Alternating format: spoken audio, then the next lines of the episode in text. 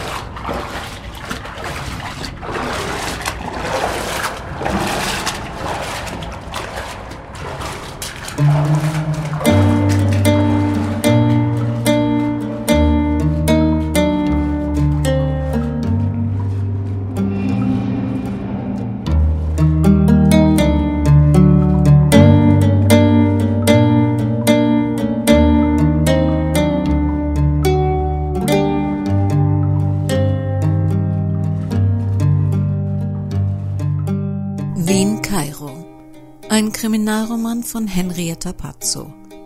Eine Produktion des Krimikiosk Verlages Petra Weber in Köln.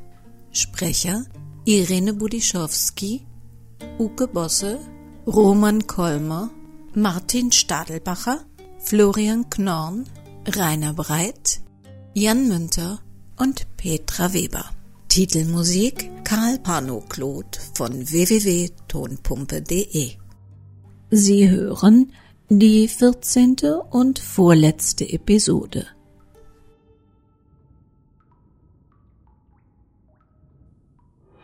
You're listening to RBV Radio Broadcast Vienna.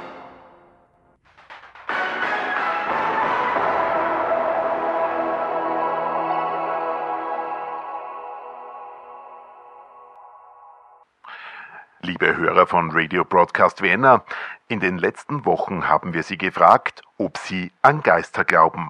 Und viele von Ihnen haben uns hier direkt ins Mikro, per Mail, aber auch über unsere Facebook- und Twitter-Accounts ihre Meinung zum Thema gesagt. Wir bedanken uns für Ihre rege Teilnahme und dürfen festhalten. Passen Sie gut auf sich auf. Ob es wirklich ein Leben als Geist nach dem Tod gibt, ist einfach zu ungewiss.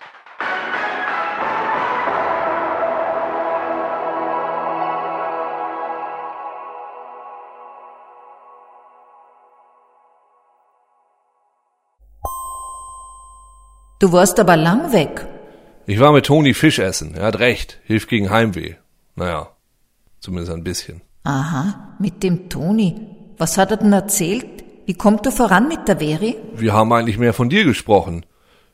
Von dir und von Gerd. Mama, der ist 20 Jahre jünger als du. War, nicht is. Wenn ich das nicht besser wüsste, würde ich sagen, du bist nicht mein Sohn. Wie kann man nur so spießig sein? Und wie kann man in deinem Zustand noch so zickig sein? Du willst was von mir. Ich brauch dich nicht. Ich war damals ein bisschen über 40 und damit also noch nicht tot. Da darf man doch als Frau noch durchaus ein wenig Spaß haben. Ein bisschen über 40. Du warst fast 60. Dann hat der Toni also recht, dass da was war. Da hat er also nur spekuliert. Definitiv gewusst hat er's nicht, gell? Wenn du jetzt denkst, dass ich mein Liebesleben mit dir diskutiere, dann irrst du dich. Du erzählst mir ja auch nix. Morgen werden deine Möbel abgeholt. Also jetzt dann bitte kein Plinkplong und so. Ich möchte nicht in der Klaps enden. Du heb mal die Glasplatte vom Tisch an. Da ist eine Art große Truhe darunter. Den Inhalt wirfst bitte nicht weg. Versprichst du mir das? Oha. Das ist ja ein Riesenteil. Wo soll ich die hinstellen? Ja klar, alles Quills. Ja, Quills. Aber die mir mehr als die anderen bedeutet haben, die kannst du doch nicht wegwerfen. Weißt, wie viele tausend Stunden Arbeit das sind? Junge, Junge, tausende Stunden Arbeit also. Tausende. Mhm, ja, ja. Für sowas hattest du Zeit. Fängst du schon wieder an? Was bedeutet denn das Gestickte da in der Ecke bei den Decken? Auf jeder steht Kairo. Warst du mal in Kairo? Nein, das ist mein Künstlername. Ich hab mal für Oma Scharif geschwärmt.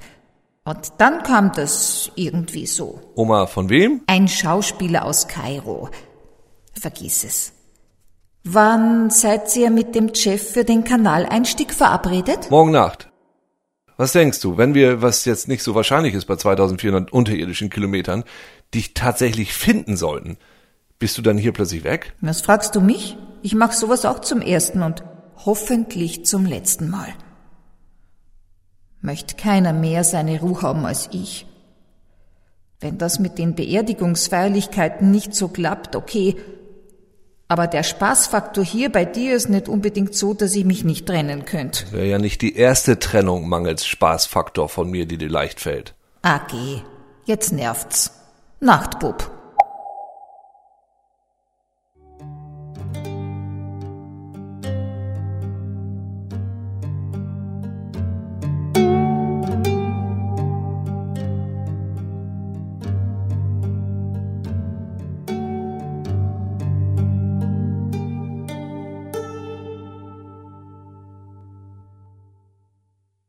Was war denn da heute für ein Betrieb im Treppenhaus?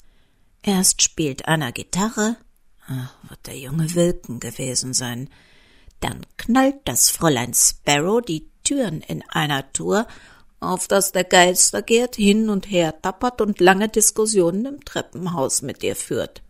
Puch, wo der's grad nötig hat. Bei der ganzen Aktivität hatte Robert Bodanski es noch nicht mal bis in die Wohnung der Lissy Janke geschafft. Wenn das nicht aufhörte, würde er die Miete kürzen. ja, bei dem Gedanken musste er selbst lachen. Nein, Miete würde er überhaupt keine mehr zahlen. Er musste nur den rechten Moment für ein Gespräch abwarten. Wenn einer seine Vergangenheit versteckt, dann hat er auch guten Grund dazu. Es war schon immer so. Das Wissen um derlei kleine Geheimnisse hatte ihn auf seiner Karriereleiter weit hinaufgetragen. Bobby! Bobby!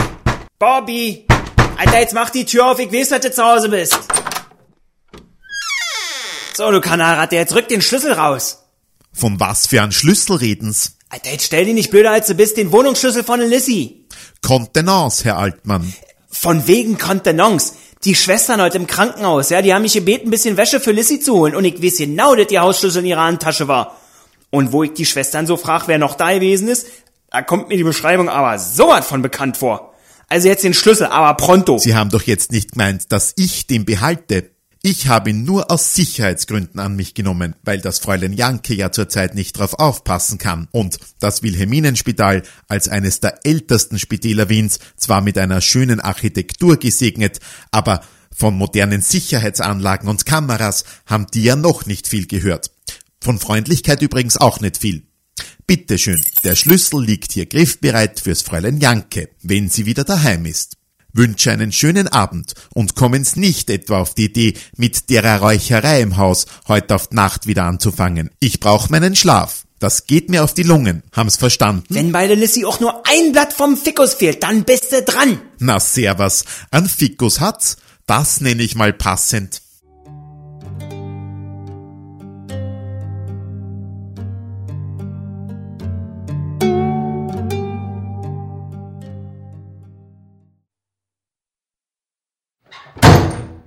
Magnus Laubinger verstand seine Frau.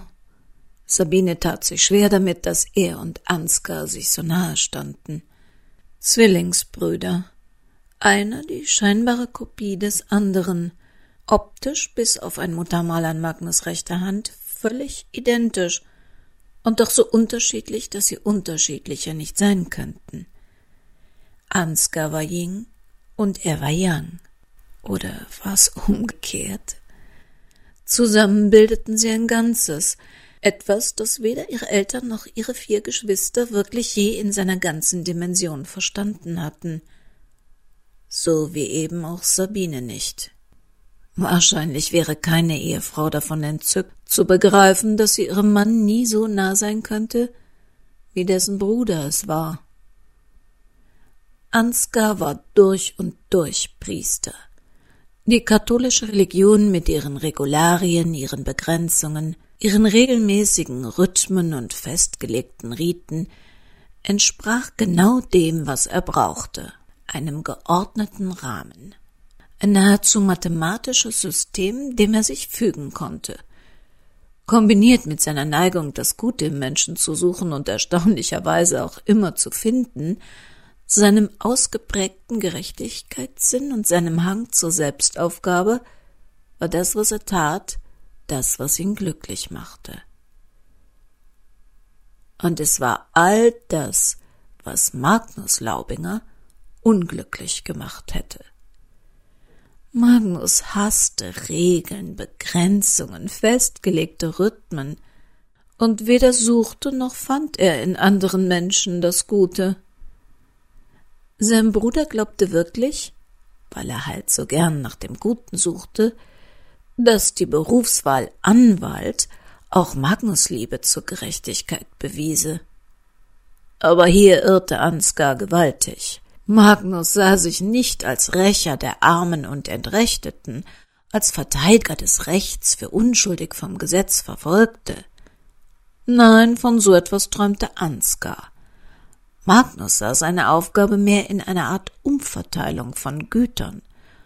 Und das in erster Linie in seine Richtung, zu seinen Gunsten. Saß ein Mandant im Gefängnis, interessierte ihn nicht, ob schuldig oder unschuldig. Ihn interessierte, ob reich oder sehr reich. Eine andere Kategorie Mandanten fand sich nicht in seinen Akten. Auch wenn er nicht halb so gut rechnen konnte wie Ansgar, so reichten seine mathematischen Fähigkeiten für das Ermitteln der Kontostände seiner Mandantschaft völlig aus. Während sein Bruder Gott und den jüngsten Tag fürchtete, galt Magnus einzige Sorge der Steuer und seinen Konten in der Schweiz. Dass Ansgar der Verzicht auf weibliche Gesellschaft nicht nur leicht fiel, sondern sogar Anlass gab, sein Leben für besonders bereichert zu halten, weil er nichts von seinen Pflichten ablenkte, hatte Magnus nie nachvollziehen können. Frauen waren noch Geld, Magnus große Leidenschaft. Auch etwas, wofür Sabine kein Verständnis aufbrachte, weshalb er ihr die prickelnden Details gerne ersparte. Wahrscheinlich war es schwierig, sich vorzustellen, was so aufregend daran war, wenn die Unberechenbarkeit einer Frau das eigene geordnete Leben komplett durcheinanderwirbelte, es gefährlich nah an den Rand der Auflösung brachte. So nah, dass man es erst im letzten Moment durch ein feines Gespinst von Lügen und Erfindungen retten konnte.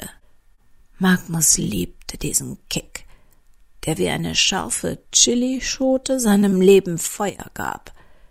Ein Feuer, das sein Bruder Ansgar scheute wie der Teufel das Weihwasser, weil er nichts mehr fürchtete als den Verlust seines geordneten Lebens in der Erzdiözese. Wer hätte das gedacht? Ausgerechnet eine Frau drohte nun Ansgar diese Ordnung zu nehmen.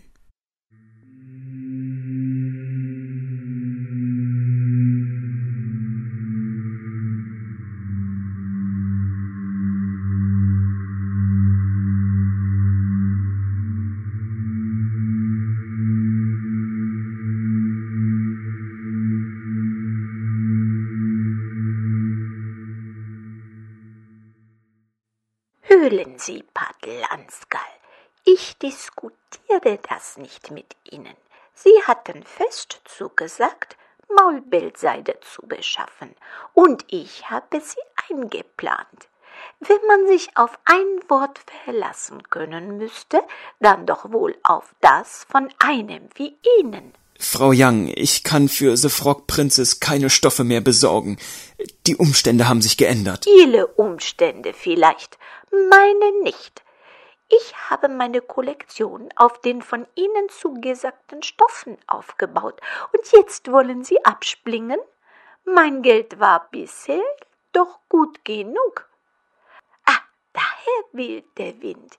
Ihnen zahlt jemand mehr. Wie viel? Ich bitte Na, mit. Na, nein, ich kann einfach keine Stoffe mehr zum Kauf anbieten. Unsere Hauptlieferantin, die uns die günstigen Stoffe besorgt hat, ist verstorben. Es hat sich einiges geändert. Ich, ich kann nicht liefern. Ho, ho, ho, nicht mit mir. Das sind alles Ihre Probleme, nicht meine. Und Sie haben noch mindestens ein weiteres Problem in Ihrem Umfeld. Die herzensgute Schwester Malta. Ich habe die gute letzte Woche getroffen. Schlecht sah sie aus. Ich konnte da medikamentös etwas aushelfen, weil die Liebe inzwischen eine ziemliche Dosis Modafinil braucht die sie sich aber gar nicht leisten kann. Und wenn ich drüber nachdenke, melkt sie eigentlich noch, was sie schluckt? Ich hätte da von meinen Mottels auch noch ein paar andere Mittelchen für die liebe Schwester im Angebot. Ich weiß inzwischen, wie ihr da drüben tickt. Selbstkasteiung macht euch Spaß. Wenn ich also zu eurem Chef gehe und dich anzeige, kitzelt das nur deinen klerikalen Masonelf. Nein, nein, nein, ich gehe zur Blässe. Da kann ich noch ein bisschen was drauflegen. Da freuen sich die Lederklöre. Eine von der Kirche, ausgebeutete und in die Drogensucht getriebene Nonne und ein Patel, was mag die beiden wohl verbinden? Braucht man da viel Fantasie? Wenn Sie mich ruinieren, dann mache ich das mit Ihnen auch. Das stört Sie persönlich vielleicht nicht mal, aber da nimmt die Erzdiözese Schaden bei. Das werden Sie sich jetzt noch gar nicht vorstellen können, in welchem Ausmaß ich bei der Plässe auf den Putz haue. So, bis Ende des Monats habe ich alle bestellten Stoffe hier. Oder die Zeitung bekommt einen anonymen Tipp von mir. Und Schwester Malta werde ich dann weiter pharmazeutisch unter die Alme gleifen. Versprochen.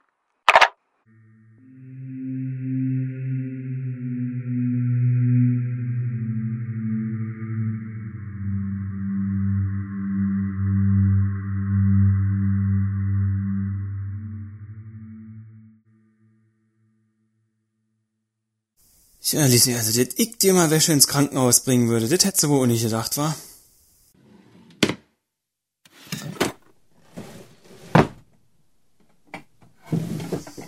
So, von hier Schubladen, Schränke. Okay, Nachthemden. Wäsche. Jacke. Was ist denn das für eine hässliche Handtasche?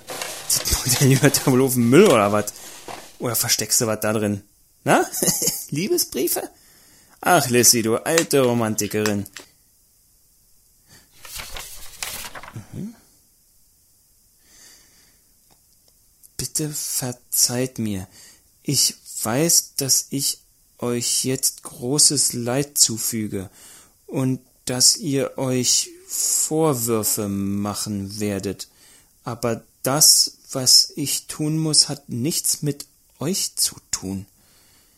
Es ist das ersehnte Ende einer sehr langen, traurigen Reise, auf der ich mehr und mehr die Kraft verloren habe. Ich wäre euch gerne eine bessere Mutter gewesen, aber die Traurigkeit und die Schwermut, die mich seit meiner Jugend verfolgen, lasten so schwer auf mir, dass mir dies der einzige Ausweg erscheint. Vergebt mir, ich liebe euch über den Tod hinaus, eure Mutter.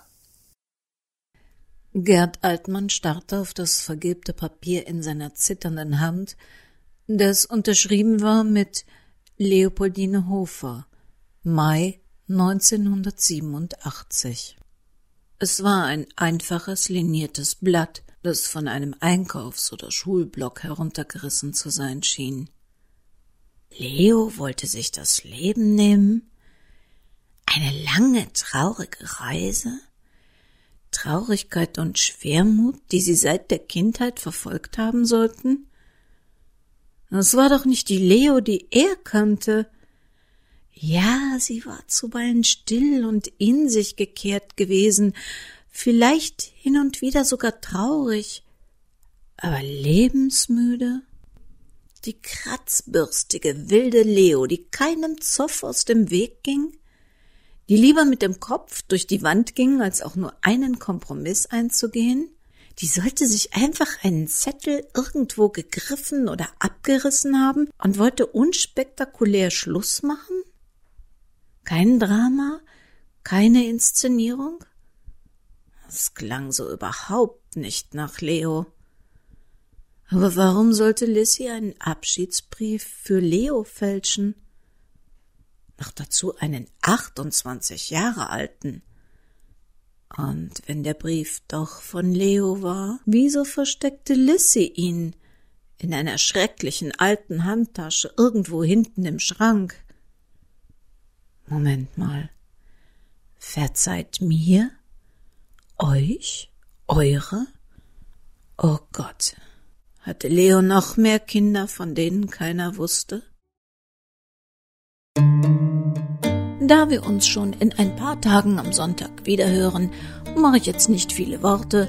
Sie wissen, dass das Impressum auf www.krimikiosk.de genauso zu finden ist wie alle Krimis von Henrietta Pazzo, auch die, die es nicht als Podcast gibt. Ich sag einfach nur Servus bis Sonntag.